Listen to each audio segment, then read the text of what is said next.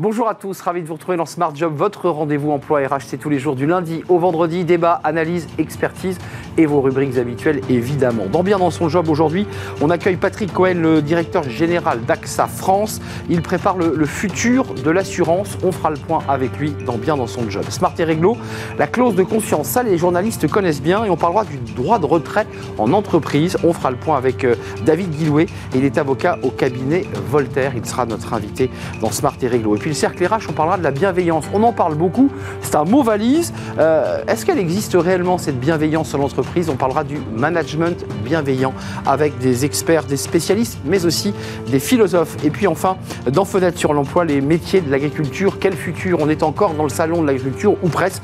On en parlera avec euh, Dominique Boucherel, secrétaire général de l'ANEFA, pour parler justement de l'avenir de l'agriculture. Voilà le programme. Tout de suite, c'est bien dans son job.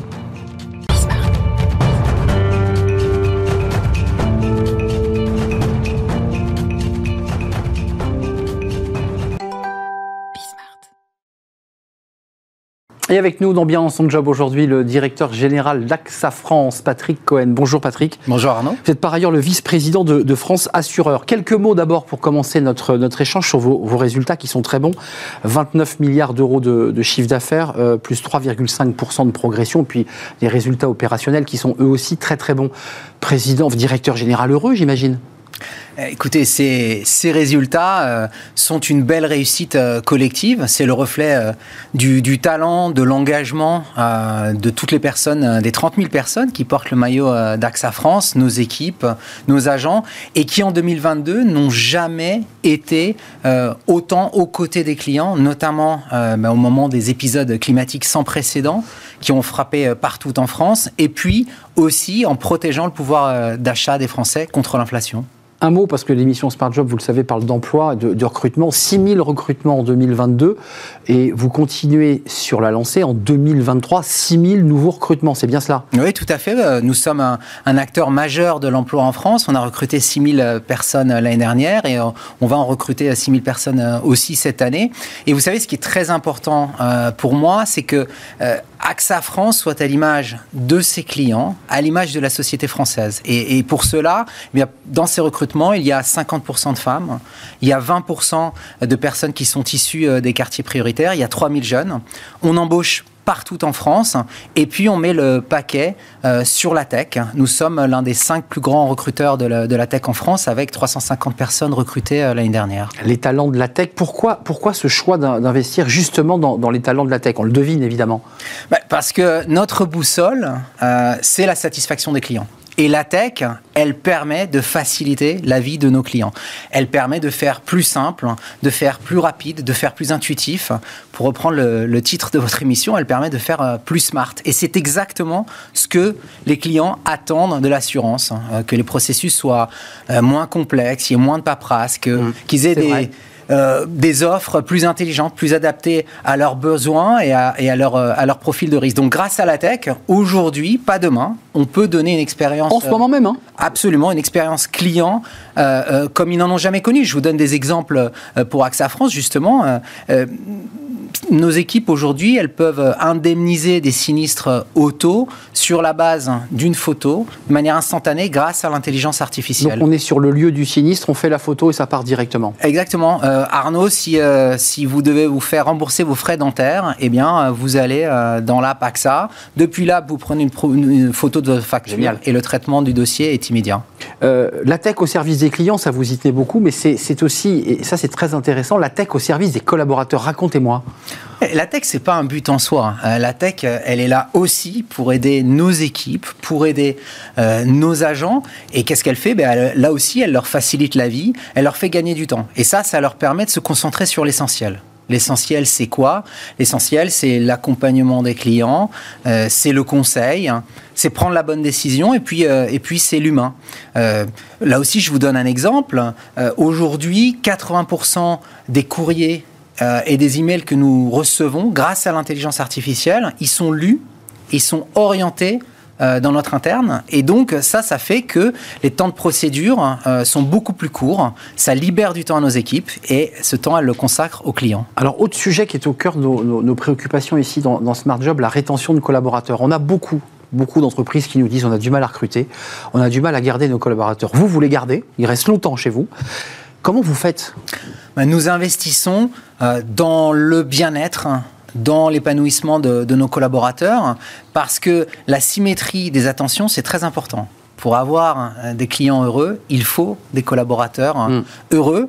Euh, et, effectivement, nous sommes très encouragés parce que la satisfaction de nos collaborateurs, hein, elle a beaucoup progressé ces euh, deux dernières années, notamment grâce à des initiatives telles que bien offrir des bilans de santé à toutes nos équipes, offrir également de l'aide aux aidants pour que certains collaborateurs euh, hmm. puissent libérer Très du important. temps. Euh, on a des programmes de mobilité interne, des académies de, reconversion euh, qu'on peut utiliser à, tout âge, notamment hein, par exemple pour se rediriger vers les métiers de la tech. Hmm. Vous pensez aux seniors évidemment. effectivement. Et puis, ce qui est très important pour nous, c'est d'avoir une culture de l'empathie, de la bienveillance, de l'autonomie, de la confiance. Moi, je souhaite qu'il fasse très bon vivre chaque Safrance. Euh, un mot quand même sur cet engagement qui va au-delà même du plaisir de venir, c'est aussi l'engagement bénévole. Des heures de bénévolat qu'engagent vos collaborateurs. C'est incroyable ça aussi. Oui, ces heures de bénévolat, elles sont en, progression. Mais vous savez, euh, AXA est une entreprise hein, qui est très engagée très impliqué dans la société depuis sa création. C'est pas un, phénomène de mode. Cet engagement, il irrigue toutes nos activités en tant qu'assureur et en tant qu'investisseur. Et cet engagement, euh, il prend forme en tout premier lieu au travers des actions de nos collaborateurs. L'année dernière, en 2022, nous avons eu plus de 60% de nos collaborateurs euh, qui ont mené des actions de bénévolat pour la protection de l'environnement, pour l'inclusion, pour la solidarité. Cet engagement-là, euh, eh bien, euh, euh, il donne du sens. Il nous unit en interne et il nous grandit humainement. Patrick Cohen, vous parlez d'un engagement long sur ces questions de, de, bien-être. Il y a aussi un engagement important d'AXA, c'est les PME. C'est historique cet engagement auprès des PME et vous continuez évidemment à être à leur côté dans tous les sujets parce qu'il y a beaucoup de sujets qui les préoccupent. Oui, nous sommes un partenaire de longue date euh, euh, des, des, des, PME. Euh, aujourd'hui, nous assurons une PME sur, sur trois et nous les accompagnons sur différents volets. D'abord, nous les protégeons contre tous les risques auxquels elles sont exposées, y compris le risque cyber, hein, mm. contrairement à, à d'autres acteurs. Nous les finançons. L'année dernière, nous avons investi plus de 6 milliards dans les PME françaises. Euh, ensuite, nous les accompagnons sur de, sur de nouveaux marchés. Euh, nous sommes très fiers d'être euh, le premier acteur de la, de, la transition écologique en France. Un petit mot sur la prévention cyber, parce que ça, c'est le sujet de préoccupation des entreprises aujourd'hui, les grandes, et j'ai envie de dire surtout les petites. Oui, alors euh, le, sujet euh, de la cybersécurité, vous avez raison de le souligner, c'est un, sujet pour moi de, souveraineté euh, économique, parce que la cybercriminalité, elle explose. Hmm. Et, pour faire très simple, aujourd'hui, si vous êtes une multinationale, eh bien, dans 90% des cas, vous êtes couvert contre le risque cyber. pour les PME, c'est moins de 10% des PME euh, qui aujourd'hui ont une couverture d'assurance contre le risque cyber. Or, les PME, elles sont très exposées et elles sont très souvent plus vulnérables. Donc, face à cela, eh bien, euh, ce que nous faisons chez, euh, chez AXA France, c'est mener des campagnes de sensibilisation hmm. et de prévention. Parce Ça, c'est intéressant, c'est l'amont qui est intéressant. Exactement, parce que la prévention, c'est la première ligne de, de, défense. Donc, qu'est-ce qu'on fait concrètement? Eh bien, on accompagne ces PME en menant des diagnostics de maturité de leur dispositif de cybersécurité, en menant des tests d'intrusion, en les conseillant sur euh, euh, leur architecture informatique et, tout simplement en faisant de la formation. Euh, un mot pour terminer, si vous en êtes d'accord, un vrai sujet. Alors, il y a ces PME qui s'inquiètent de la cybercriminalité, puis il y a les primes. J'ai envie de faire une phrase à la Shakespeare prime en hausse, or notre prime en hausse? Alors, la réalité, c'est quoi? La réalité, c'est que le coût des sinistres climatique euh, en 2022, il est de 10 milliards, contre 3 milliards et demi pour une année dite euh, normale. Donc les chiffres parlent d'eux-mêmes. Euh, maintenant, je vais être très clair. L'augmentation des primes, elle doit être et elle peut être soutenable. Et, et pour y arriver, le maître mot, les maîtres mots, c'est prévention et innovation. On y revient. Les, Français n'ont pas besoin d'assureurs qui, euh, défaitistes ou, euh, fatalistes. Euh, il faut être dans l'action et c'est exactement ce que nous faisons chez, chez AXA France. Nous avons formé 2 millions de salariés et de fonctionnaires en les sensibilisant aux risques climatiques et aux enjeux de la biodiversité. Et puis, nous avons une équipe dédiée, AXA Climate, qui réunit des géographes, des climatologues, des data scientists, qui sont capables, au travers de modèles très sophistiqués, d'alerter les PME, d'alerter les communes sur les, risques encourus à l'horizon 2030-2050. Et sur cette base-là, eh bien, euh, on développe main dans la main avec ces entreprises des, plans de résilience ou des plans d'ajustement de leur, de, leur activité. On crée des modèles pour s'adapter finalement à ce qui nous attend, parce que voilà, il faut évidemment s'adapter. Un tout petit mot quand même sur votre engagement. On vous sent quand même très engagé sur AXA, évidemment, et vous, Patrick Cohen, sur tous les sujets finalement euh, qui traversent notre actualité. Oui, euh, AXA France, c'est l'assureur euh, solide et solidaire dont les Français ont besoin face aux risques de notre époque. Merci Patrick Cohen de nous avoir rendu visite. 6000 embauches. Il faut aller sur l'onglet, euh, j'imagine, AXA recrutement pour y voir plus Si vous avez envie d'innover, si vous êtes attaché à l'engagement de votre entreprise dans la société, vous êtes les bienvenus. Tout à ah, fait. Ravi de vous avoir accueilli sur le, plateau de, Smart Job avec évidemment ces, ces, annonces euh, d'embauche. la suite, c'est Smart et Réglo. Le droit de retrait. Oui, le droit de retrait, la possibilité pour un collaborateur eh bien, de dire finalement, euh, eh bien, je suis en danger et je ne fais pas la fonction pour laquelle j'ai signé le contrat. On en parle tout de suite c'est Smart et Réglo, et c'est juste après.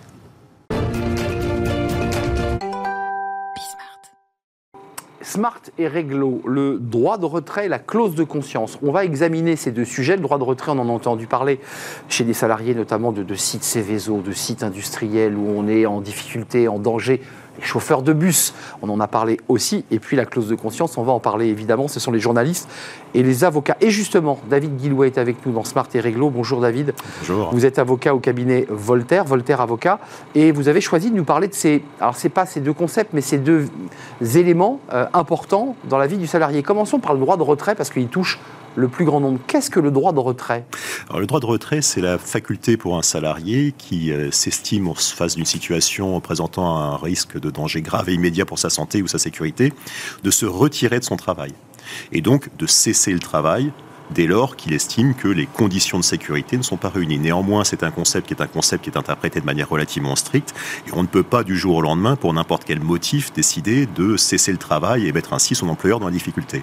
Euh, il faut une alerte. Il faut que le, un salarié ou plusieurs salariés, parce qu'il y a un article L4131-1 du Code du travail qui le spécifie. Vous avez vu, j'ai travaillé mon Code du travail.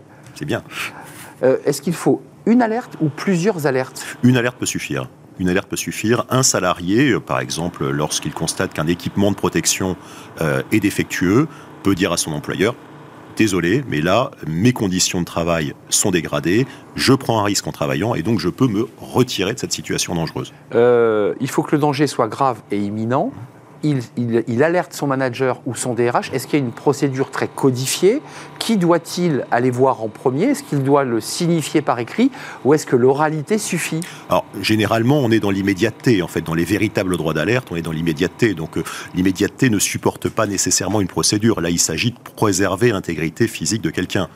Euh, mettre euh, un ou deux exemples pour qu'on y voit clair. Le salarié qui n'a pas les, les, outils, ou en tout cas les vêtements de sécurité, par, exemple. Et je me souviens d'un cas qui a dû intéresser l'avocat que vous êtes, une agression d'un grave, très grave, d'un contrôleur de train dans l'Est. Et le droit de retrait s'était appliqué à l'ensemble de l'entreprise. Je ne sais pas si vous vous souvenez de ces contrôleurs. Autorisé ou pas ça? Alors c'est un peu discutable parce que euh, en ce qui concerne les autres contrôleurs, en tant que tels, ils ne sont pas immédiatement en situation de danger. Donc il y a une forme un peu de dévoiement et de, du droit de retrait dans ces situations-là. Euh, droit de retrait beaucoup utilisé, vous qui êtes un praticien, est-ce que c'est on l'utilise parfois euh, avec sincérité ou est-ce que ça peut être aussi un levier, euh, je dirais un peu un peu parallèle à la grève ou un petit peu, vous voyez ce que je veux dire? Alors on a eu un exemple, enfin des exemples assez significatifs de droit de retrait, mais on l'a déjà oublié pendant la période Covid. Où, des salariés, vrai euh, des salariés nous indiquaient qu'ils prenaient un risque de contracter le- la Covid ou le Covid, on n'a jamais trop su, euh, en se présentant sur le lieu de travail. Donc indiquer à leur employeur qu'ils ne viendraient pas parce qu'ils n'avaient pas le gel hydroalcoolique ou les barrières de protection. C'est bien cela. Euh, et là, l'employeur est obligé, j'allais dire, d'accepter cette situation où il a des recours possibles en disant non, vous n'avez pas le droit de l'utiliser. Ah bah, de manière assez générale, euh, le- le- la situation de- de- du Covid n'a pas été connue- reconnue comme étant euh, juste, comme justifiant une mesure de droit de retrait, parce qu'il n'y avait pas de danger suffisamment immédiat euh, le Grave et imminent. Exactement. Euh, la clause de confiance, tournons-nous vers elle. Elle est utilisée, on l'entend quand on est journaliste. Euh, je, je vais euh, user de mon droit de cette fameuse clause de confiance. C'est quoi la clause de confiance Alors c'est un concept qui est un concept assez intéressant parce que déjà à la base c'est un concept qui n'est connu que de certaines professions, la vôtre, la mienne, où on peut décider parce que euh, mon employeur, mon patron me demande de, de défendre une ligne éditoriale qui est contraire, contraire à mon opinion, une défense qui est contraire à mon opinion, on peut décider de se mettre en retrait. Ça fait un peu un parallèle avec le droit de retrait. Donc, on peut décider de se mettre en retrait et donc de dire à son patron, bah, je passe la main et donc vous trouverez quelqu'un d'autre pour faire le job. Ça, c'est quelque chose qui est reconnu pour certaines professions. Après, la question, c'est est-ce qu'on peut l'étendre à toutes? Exact. et là, euh, on est confronté à des situations assez intéressantes parce qu'on voit qu'il y a quand même un, un développement de, de- de- de la parole dans l'entreprise, des convictions euh, personnelles, Des lanceurs d'alerte. des lanceurs d'alerte, des convictions religieuses aussi. Et euh, on constate que de plus en plus de collaborateurs entendent faire prévaloir leurs opinions personnelles dans le cadre de la relation de travail.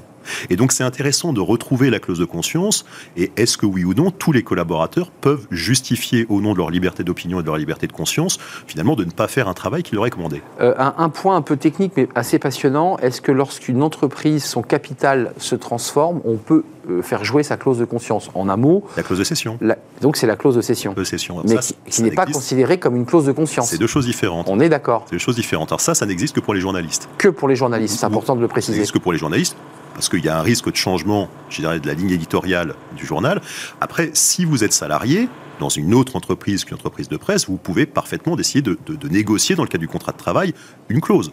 C'est de la négociation de gré à. Donc elle peut se jouer aussi, cette clause de cession. L'entreprise change Mmh. demain et est reprise par un fonds ou change d'actionnaire. De. On peut On dire, mais moi, ça ne me convient pas. En tout cas, on peut demander lors de la négociation du contrat de travail ou d'un avenant, on peut demander à ce qu'il y ait une clause spécifique qui soit insérée dans le contrat de travail. Alors, évidemment, tout le monde ne pourra pas se le permettre. La, la clause de conscience, juste pour conclure, c'est difficile de l'étendre à l'ensemble des salariés. Vous, vous pensez Ah bah. que le droit peut avancer? Il y a une jurisprudence ou pas sur ce sujet Bah, Pour en- conclure? Pour conclure, euh, c'est-à-dire que les salariés pourraient demander à insérer dans leur contrat de travail des clauses de conscience. Aujourd'hui, ça n'existe pas, hein, sauf les, les professions qu'on a évoquées tout à l'heure. Tout à fait. Et on voit bien quand même qu'il y a de plus en plus un développement de, de la liberté d'opinion, la liberté de conscience, et qui ne sera nécessairement néanmoins pas sans limite. Hum, Donc il faudra l'encadrer. Il faudra l'encadrer. Merci David Guillouet de nous avoir euh, éclairé sur ce droit de retrait, là je dirais pour des aspects plus physiques, euh, plus concrets, et puis cette clause de, de conscience plus philosophique, plus éthique finalement, euh, avec un droit assez restrictif pour cette clause de, de conscience. Merci de nous avoir rendu visite, vous êtes au cabinet Voltaire Avocat. On fait une courte pause, et tiens on va s'intéresser au management bienveillant. Est-ce que c'est antinomique de parler de management bienveillant? Euh, Qu'est-ce que veut dire ce mot exactement? Comment on, comment on l'exerce Comment on exerce cette bienveillance dans, l'entreprise? On va en parler avec des spécialistes. C'est un débat à la fois très concret, puisque c'est la réalité quotidienne de, de tous les salariés et de tous les managers, puis c'est un débat philosophique, et on va l'avoir sur ce plateau. C'est le débat de, de Smart Job, c'est le cercle RH, juste après la pause.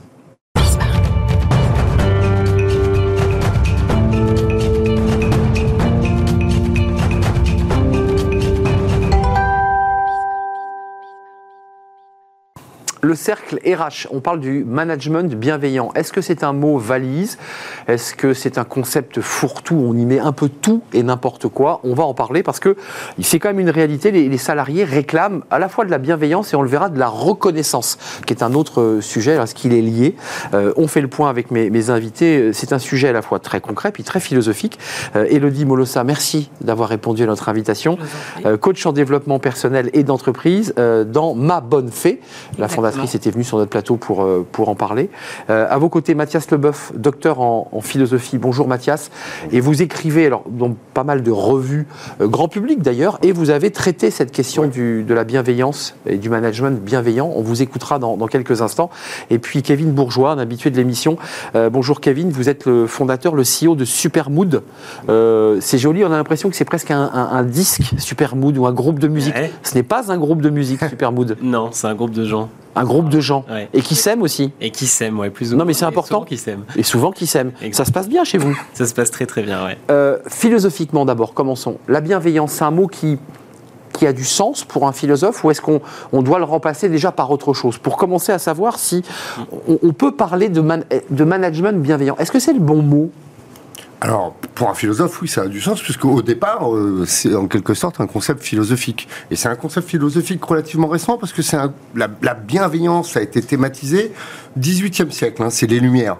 Euh, et euh, notamment, alors Kant en fait une maxime morale de première prime importance. C'est un philosophe qui s'appelle Hudson, qui est un philosophe écossais, c'est le représentant des, Lumières écossais, qui en fait, en fait la maxime majeure de, la relation, on va dire, éclairée. Voilà ce que dit. Hudson pardon, c'est une affection qui vous porte à désirer le bonheur de notre prochain.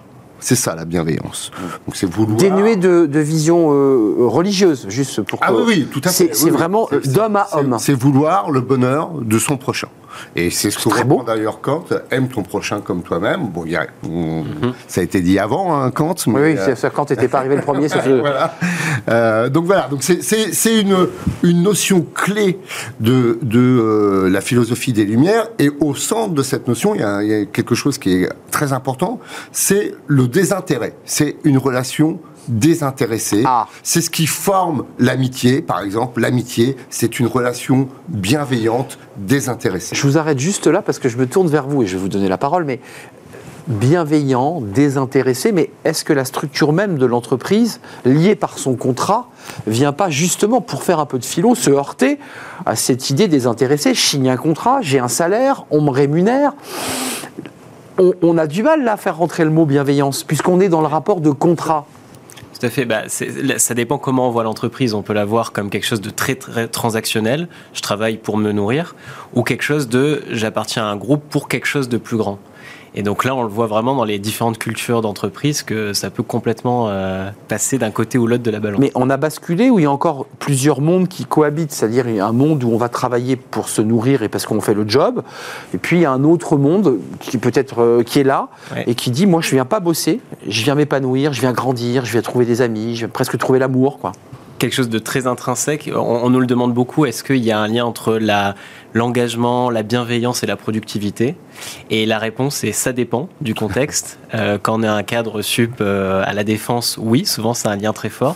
Par contre, si vous travaillez en centre d'appel euh, dans la Creuse où vous avez qu'un seul employeur, bah, finalement, qu'il soit bienveillant avec vous ou pas, ça a peu d'impact sur votre rétention. Parce que de toute façon, si vous voulez changer de travail, il faut déménager à 200 km. Mmh. Donc là, on est piégé, pour le dire simplement. Là, on est plutôt piégé. Donc ça dépend des contextes. Juste, Elodie Molossa, coach en développement, comment vous vous situez? Est-ce que ce mot, d'abord, la coach, que vous êtes la, praticienne, vous l'utilisez? Parce qu'on l'utilise là autour d'un plateau, d'une manière un peu philosophique, mais dans la vraie vie, quand il y a de l'accompagnement, est-ce que ce mot, vous le mettez sur la table? Oui, absolument. Absolument, je le mets sur la table, j'en parle parce qu'en fait, la bienveillance est aussi une valeur, en fait. Une valeur qui est défendue comme euh, voilà la loyauté, le respect, etc. Et aujourd'hui, on voit énormément de salariés, hein. on accompagne énormément de salariés qui veulent être dans une conciliation vie pro, vie perso, euh, voilà, dans laquelle ils vont s'épanouir. Donc, en fait, si je viens au travail, je peux être tout autant épanoui dans ma vie professionnelle que dans ma vie perso. Et la bienveillance, en fait, y contribue pleinement. Mais juste, euh, quand même, Mathias, c'est un peu comme pour les enfants. Parfois, on peut être un parent euh, très aimant et bienveillant, mais aussi, on peut dire aussi à son enfant, non, ça, tu ne pourras pas télétravailler. Et c'est pas pour autant que je ne suis pas bienveillant. Vous voyez ce que je veux dire? C'est, moi, je veux bien être bienveillant, mais je dis pas oui à tout dans la bienveillance. Justement, ça pose plein de problèmes parce que, en plus, dans management bienveillant, il y a management. Et management, bah c'est l'art de diriger euh, des équipes, l'art de mener les hommes. Et quand on mène les hommes, euh, à un moment donné, on n'est pas forcément toujours bienveillant parce qu'on veut que ça avance. Donc déjà, Ah oui, et- si c'est pas un oxymore. Mais il y a une chose qui est intéressante sur- la notion d'intérêt, c'est que, euh, en fait, cette notion de management bienveillant qu'on utilise, ça, ça arrive dans les années 2010. hein. Ça, ça fait, euh, Ouais, grosso modo, 15 ans qu'on parle de ça. Il y a eu beaucoup de. Entreprise libérée qui amène aussi Voilà. un peu cette idée-là. Ça euh, n'arrive des pas, États-Unis. ça n'arrive États-Unis. pas par hasard. Ça, ça arrive justement par intérêt. Pourquoi? Ah, Parce que ça se gâte, hein. Parce que Kant dit l'inverse.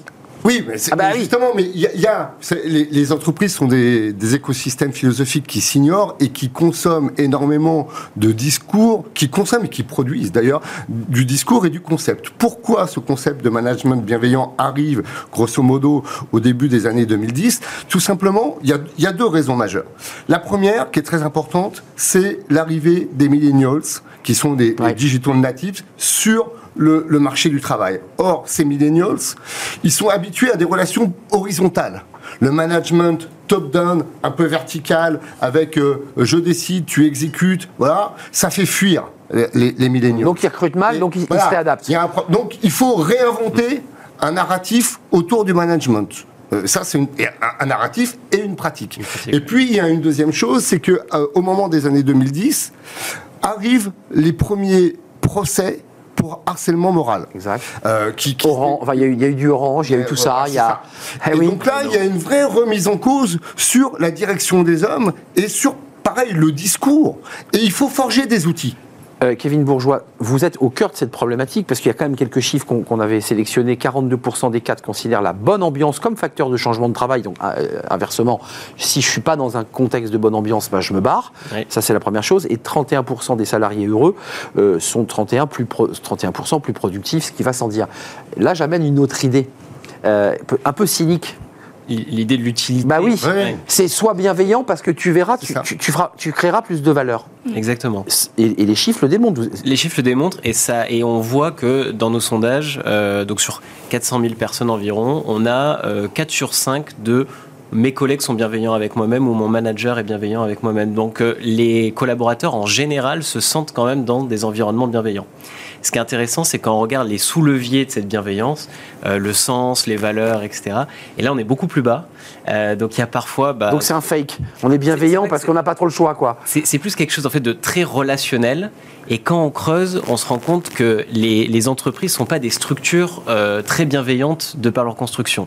C'est plus On en revient à ma première humain. question. Oui. Exactement. Hmm. Et, et c'est ce que vous disiez. La tout à structure de hein, contrat n'amène pas la bienveillance. Non, exactement. Elle amène à la peur de l'autre. Être- Non, c'est les, Non c'est les personnes en fait qui amènent la bienveillance. On est d'accord, c'est l'être humain dans la boîte. L'être humain dans la boîte. C'est pour ça qu'aujourd'hui, on a besoin en fait que les managers soient formés en fait sur tous Ouais. ces sujets Exactement. et qui apportent en fait, euh, voilà, donc le comportement bienveillant. Je prends en compte la situation. Concrètement, c'est quoi? Parce que vous en avez des milliers d'exemples. Vous avez des milliers de managers que vous formez, à qui vous donnez, je dirais, des, des- des contre-exemples ou des. C'est quoi un management bienveillant? Je vous donne un exemple concret. Euh, on fait un webinaire sur euh, la neuroatypie, donc la neuroatypie, euh, les hauts potentiels, l'autiste Asperger, etc. Et en fait, j'ai un manager qui se connecte parce qu'en fait, lui, il a repéré, il semble avoir repéré au sein de son équipe euh, une personne qui serait neuroatypique. Ben, on n'encadre pas un neuroatypique HPI ou euh, TDAH. Classiquement. Voilà, voilà, comme on, en- comme on encadre euh, voilà, le, le salarié. Non, mais je, voulais être plus concret. Ça veut dire quoi? Ça passe par des mots, ça passe par une posture de visage, ça passe par euh, une façon cool de gérer le temps de travail. C'est ça la bienveillance? Absolument, oui. La prise en compte en fait de la réalité quotidienne aussi de son collaborateur. Donc ma posture, ma communication verbale, non verbale, on dit que 80% de la Ah oui, communication que est je- non verbale. avez- Mon comportement, L'attitude. voilà, absolument, Mais va y contribuer. Dire non au télétravail, monsieur le philosophe, est-ce que c'est être bienveillant ou est-ce que c'est être sévère, autoritaire et, et- et vieille, vieille école Ah, le- Ouais, je- je- Quand on, Ça dépend. alors, je peux, Ça dépend. Je peux pas. Oui, c'est ça. Ça dépend parce qu'en fait, quand on peut entendre mon manager est pas quand bienveillant. on prend- quand on prend justement le, la littérature autour du management bienveillant, euh, on s'aperçoit que alors c'est les sept clés euh, du manager bienveillant, euh, les dix secrets du manager bienveillant. euh, surprendre. c'est ça. Euh, on s'aperçoit qu'il euh, il y a un peu tout et n'importe quoi, que euh, enfin pas tout et n'importe quoi, mais qu'il y a beaucoup de choses et que on demande un peu au manager d'être à la fois euh, Jésus, Bouddha, Gandhi, un peu Socrate aussi. Euh, voilà. La-. Ouais. la- la- et puis la- directeur financier et, et- et- Assistant social. et, et donc, euh, c'est, donc c'est compliqué, même pour le manager, c'est, c'est, un, peu. lui sous pression. ouais. Et et, euh, il y, a, il y a une notion clé qui revient, par contre, c'est l'écoute. Être à l'écoute. Alors, à l'écoute de quoi? À l'écoute des désirs, à l'écoute des problèmes, à l'écoute des envies, à l'écoute de la situation de, de... Donc ça veut dire laisser de la place à l'autre pour s'exprimer. Ouais. Et, et, et, quand on prend le, le nuage de mots qui vient autour de bienveillant, il y a empathie, il y a reconnaissance, Ah. il y a bien-être, bien sûr. C'est- Feedback. c'est- Feedback. euh, Exact. Les retours. Donc, euh, le retour. euh, ces Super Mood, euh, de votre côté, que- quels sont les messages clés que vous faites passer aussi aux entreprises? Parce qu'on a compris qu'il y avait une nécessité humaine, euh, je dirais éthique, presque physique. Il y a une nécessité pour créer de la valeur, puisqu'on voit les chiffres Ouais. sont assez clairs. Euh, mais à, à quel moment on remet des cadres? Parce qu'il y a au même moment des jeunes millennials qui disent bah, Moi, j'aimerais bien avoir un cadre, j'aimerais bien avoir un papa, euh, un grand-papa qui m'accompagne, qui me guide. C'est compliqué, ça aussi. Bah, on leur dit déjà pour définir le cadre, il faut écouter ce que veulent les millennials, pas que les millennials, hein, par Bien exemple. sûr. Parce qu'il y a que les millennials qui veulent du sens, mais non, en fait, les, les seniors dans les entreprises veulent tout autant du sens, Absolument. parce qu'ils sont plus dans les Bien mêmes moments de, de carrière. Ouais, ils, sont, ils sont un peu livrés eux-mêmes, hein, c'est ce qu'on entend. Exactement. Puis ils ont prouvé beaucoup, donc maintenant ils sont euh, plus en haut de la pyramide de Maslow. Et donc c'est on écoute et ensuite on édifie des règles. Euh, alors on, on dit souvent on quitte un, pas une entreprise un mauvais manager. Moi je préfère le on quitte une entreprise qui laisse des mauvais managers dans Ouais. son entreprise. Pour associer les deux, vous dites il n'est pas tout Voilà, seul, ce manager. il, il est dans Ouais. un environnement. Et donc un, oui. Je- je- euh, Oui, non, oui, je- allez, je juste un mot. Les managers, est-ce que c'est un vrai débat pour vous qui les rencontrez et vous qui les étudiez et, et vous qui les accompagnez Hum. euh, de ne pas lâcher prise, d'avoir peur de lâcher prise? Parce qu'en fait, la bienveillance, elle est aussi liée au fait que on veut tout contrôler, on veut tout surveiller, on veut tout voir. Et le collaborateur dit mais il n'est pas bienveillant, il est toujours sur mon dos. Ouais. C'est ça qu'on entend. Bah, le manager, il est entre le marteau et l'enclume. Il a aussi une direction au-dessus de lui qui lui demande de- du chiffre, de la Mm. rentabilité. Et du etc. reporting. Et du reporting. Et en fait, il doit aussi gérer euh, tout un groupe de personnes qui doivent atteindre un objectif et en même temps euh, prendre en compte en fait leur réalité euh, de vie quotidienne, se positionner, écouter. Effectivement, c'est une réalité. Télétravail, bienveillance, ça, ça- ça se marie là Parce que j'évolue un peu, la société a évolué. C'est plus compliqué d'être bienveillant lorsqu'on est en télétravail parce qu'on est plus loin, donc on, on- ça génère des angoisses supplémentaires. C'est différent. Bah, la communication déjà est surtout est écrite ou vocale, et donc on perd ce côté 80% de, de Regard, visuel, de main. regard. Ouais. Exactement. Donc faut faut beaucoup former les managers à la communication. Il y a- Mathias. Il y a même des pratiques dont on s'aperçoit après coup qu'elles sont vecteurs de bienveillance. Oui. Par exemple, le mentoring ou le river. On en fait sans le savoir, en Voilà, fait. C'est ça. Ouais. C'est c'est- on, euh, ce- celui qui fait du mentoring, qui prend un jeune et qui lui explique, ou, dans l'autre sens, hein, ça peut marcher en reverse mentoring aussi. On- Forcément, ça implique de la bienveillance. Donc, euh, euh, la bienveillance, finalement, euh, j'ai en- j'ai envie de dire, elle, elle devrait entre guillemets être naturelle d'une certaine façon. Bah oui, évidente même. pas- voilà, pas- Mais quand même, ça vient du top manager, parce qu'on parle des managers intermédiaires qui sont formés, les DRH à 34% envisageaient de former les managers au management à distance avant la crise Covid, donc de fait impliquant l'idée qu'on les manageait différemment. Mais on entend parfois des DRH qui vous disent, mais moi, mon, mon- mon- top manager, mon patron, euh, il n'est pas du tout aguerri à ces questions-là, il est vraiment dans l'autorité. Et, et je galère. Je vois réagir. Je, je- Mais c'est une je- réalité. je vis juste là. absolument, absolument. C'est en fait la culture d'entreprise. Mais en fait, ça date pas d'aujourd'hui. On a vu Henry Ford changer sa manière de faire. Ouais, c'est le patron qui donne aussi la, la couleur. Absolument. Non mais ça c'est important, vous chez Supermood. Alors, il Comment on touche le top manager Alors, bah, déjà, on fait réaliser au patron ce qui se passe. Par exemple, il y a une grande mode du droit à l'erreur. Le droit à l'erreur, c'est super. Et vous faites poser au, au patron deux questions à son entreprise. Un, est-ce que, en tant que salarié, je sens que j'ai le droit à l'erreur Et deux, est-ce qu'on me pousse à l'innovation, à prendre, à oser? Bah, Souvent, on pousse à oser oui, oui, oui, oui, 5 sur 5. Mais pas l'erreur. Est-ce que j'ai le droit à l'erreur? Non. Bah, ça marche pas. Et donc ça, c'est- on est dans un système de règles où si je me plante, Ouais. je suis humain. C'est ose mais ne trompe pas quoi. Exactement. Et qu'est-ce qui se passe si je me trompe? Ouais. Eh ben, Ça, avoir bien défini ce qui se passe quand je me trompe et à quel point j'ai le droit de me tromper, ça fait partie aussi d'un système qui est bienveillant. C'est-à-dire que les règles sont claires et donc je n'avance pas dans le flou. Mathias. Il y, a- il y a une chose, c'est que ça pose la question de l'humain. Et en fait, on s'aperçoit que euh, tout à l'heure, il, y a- il y a la question du contrôle qui a été évoquée. Et effectivement, on peut évoluer très rapidement vers ce que Gilles Deleuze appelait une société de contrôle, mais à l'intérieur même d'une entreprise. Et euh, Qui est un danger hein. oui, oui, c'est un vrai, Ah, c'est un vrai danger. Et euh, en fait, l'entreprise va devoir se, vraiment se poser, la, un, la question de l'humain et de la peur de l'humain. C'est-à-dire, euh, vous travaillez avec des psychologues, par exemple, on, on, a besoin de psychologues. Je vais même dire, on a besoin de philosophes pour, euh, au sein des entreprises parce que les entreprises sont travaillées par des questions de temps, de désir, euh, de pouvoir, euh, de toutes ces choses-là. C'est un grand paradoxe d'ailleurs. On n'a jamais autant parlé de bienveillance et on n'a jamais eu autant besoin de psychologues, de philosophes Eh ben pour nous faire regarder le monde. Parce que, Incroyable. qu'on est Parce qu'on est obligé. Bah oui, On parce qu'on ouvre les yeux, quoi. On est obligé de, de réinjecter de l'humain et la science, les sciences humaines. À un moment donné, ça passe aussi, alors, une chose que vous connaissez bien, la parole. À un moment donné, on a besoin de se parler et de savoir comment se Et parler. de s'écouter, hein, Et je de leur dis. C'est important. Vous êtes d'accord avec cette idée C'est qu'en fait, on est en train d'ouvrir tellement grand les yeux que l'entreprise, bah, elle doit évidemment muter. Les, Ouais. les salariés sont mûrs, ont une sorte de Absolument. maturité sur ces sujets. L'entreprise doit muter parce qu'en fait, on- les salariés d'hier ne sont pas les salariés d'aujourd'hui. En fait, leurs préoccupations ont changé et leurs besoins, leurs désirs de carrière, de s'épanouir aussi a évolué. Donc en fait, l'entreprise doit s'adapter. Ça ne l'empêche pas de rester cadrante. Je serais bien resté plus longtemps avec vous parce que ce sujet est passionnant. On a démarré par la philo, puis on est rentré sur des sujets éminemment concrets. Merci euh, à vous trois, merci à Kevin Bourgeois, euh, CEO de Supermood et qui éveillé les consciences de l'intérieur avec des feedback. études sur les feedbacks sur- et des études extrêmement intéressantes. Évidemment, Mathias Leboeuf, on peut vous lire où euh, Euh, euh, J'écrivais chez Dirigeants en ce moment. euh, je suis en train d'écrire des bouquins sur la société de contrôle, justement. Eh bien, c'est passionnant. Donc, euh, vous voilà. reviendrez nous en parler. Merci Mathias, docteur en, en philosophie, et vous l'aurez compris, spécialiste de ces questions autour du, du travail. Merci à Elodie Molossa, coach en développement personnel et d'entreprise chez Ma Bonne Fée. Et voilà. Euh, merci à vous trois, et on se tourne vers Fenêtre sur l'emploi, évidemment, pour parler d'agriculture. Bah, c'est un peu la saison, c'est le salon de l'agriculture avec l'avenir de cette profession et de tous les métiers de l'agriculture, et il y en a beaucoup. C'est tout de suite.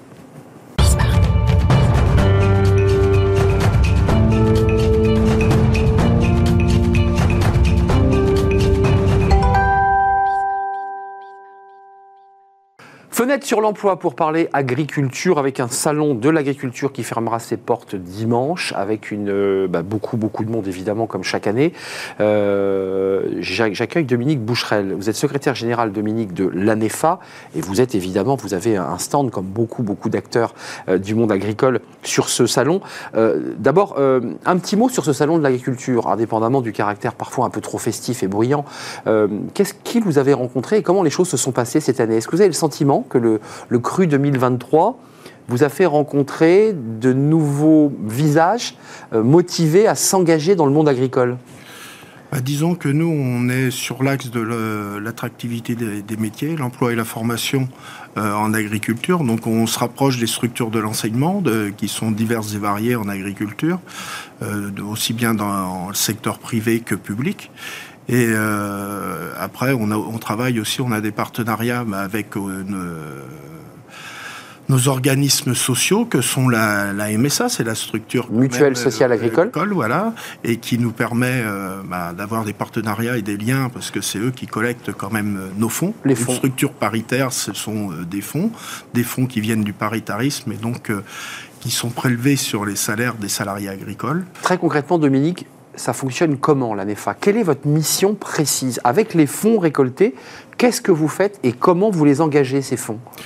Ben, ces fonds sont euh, justement pour la promotion des métiers.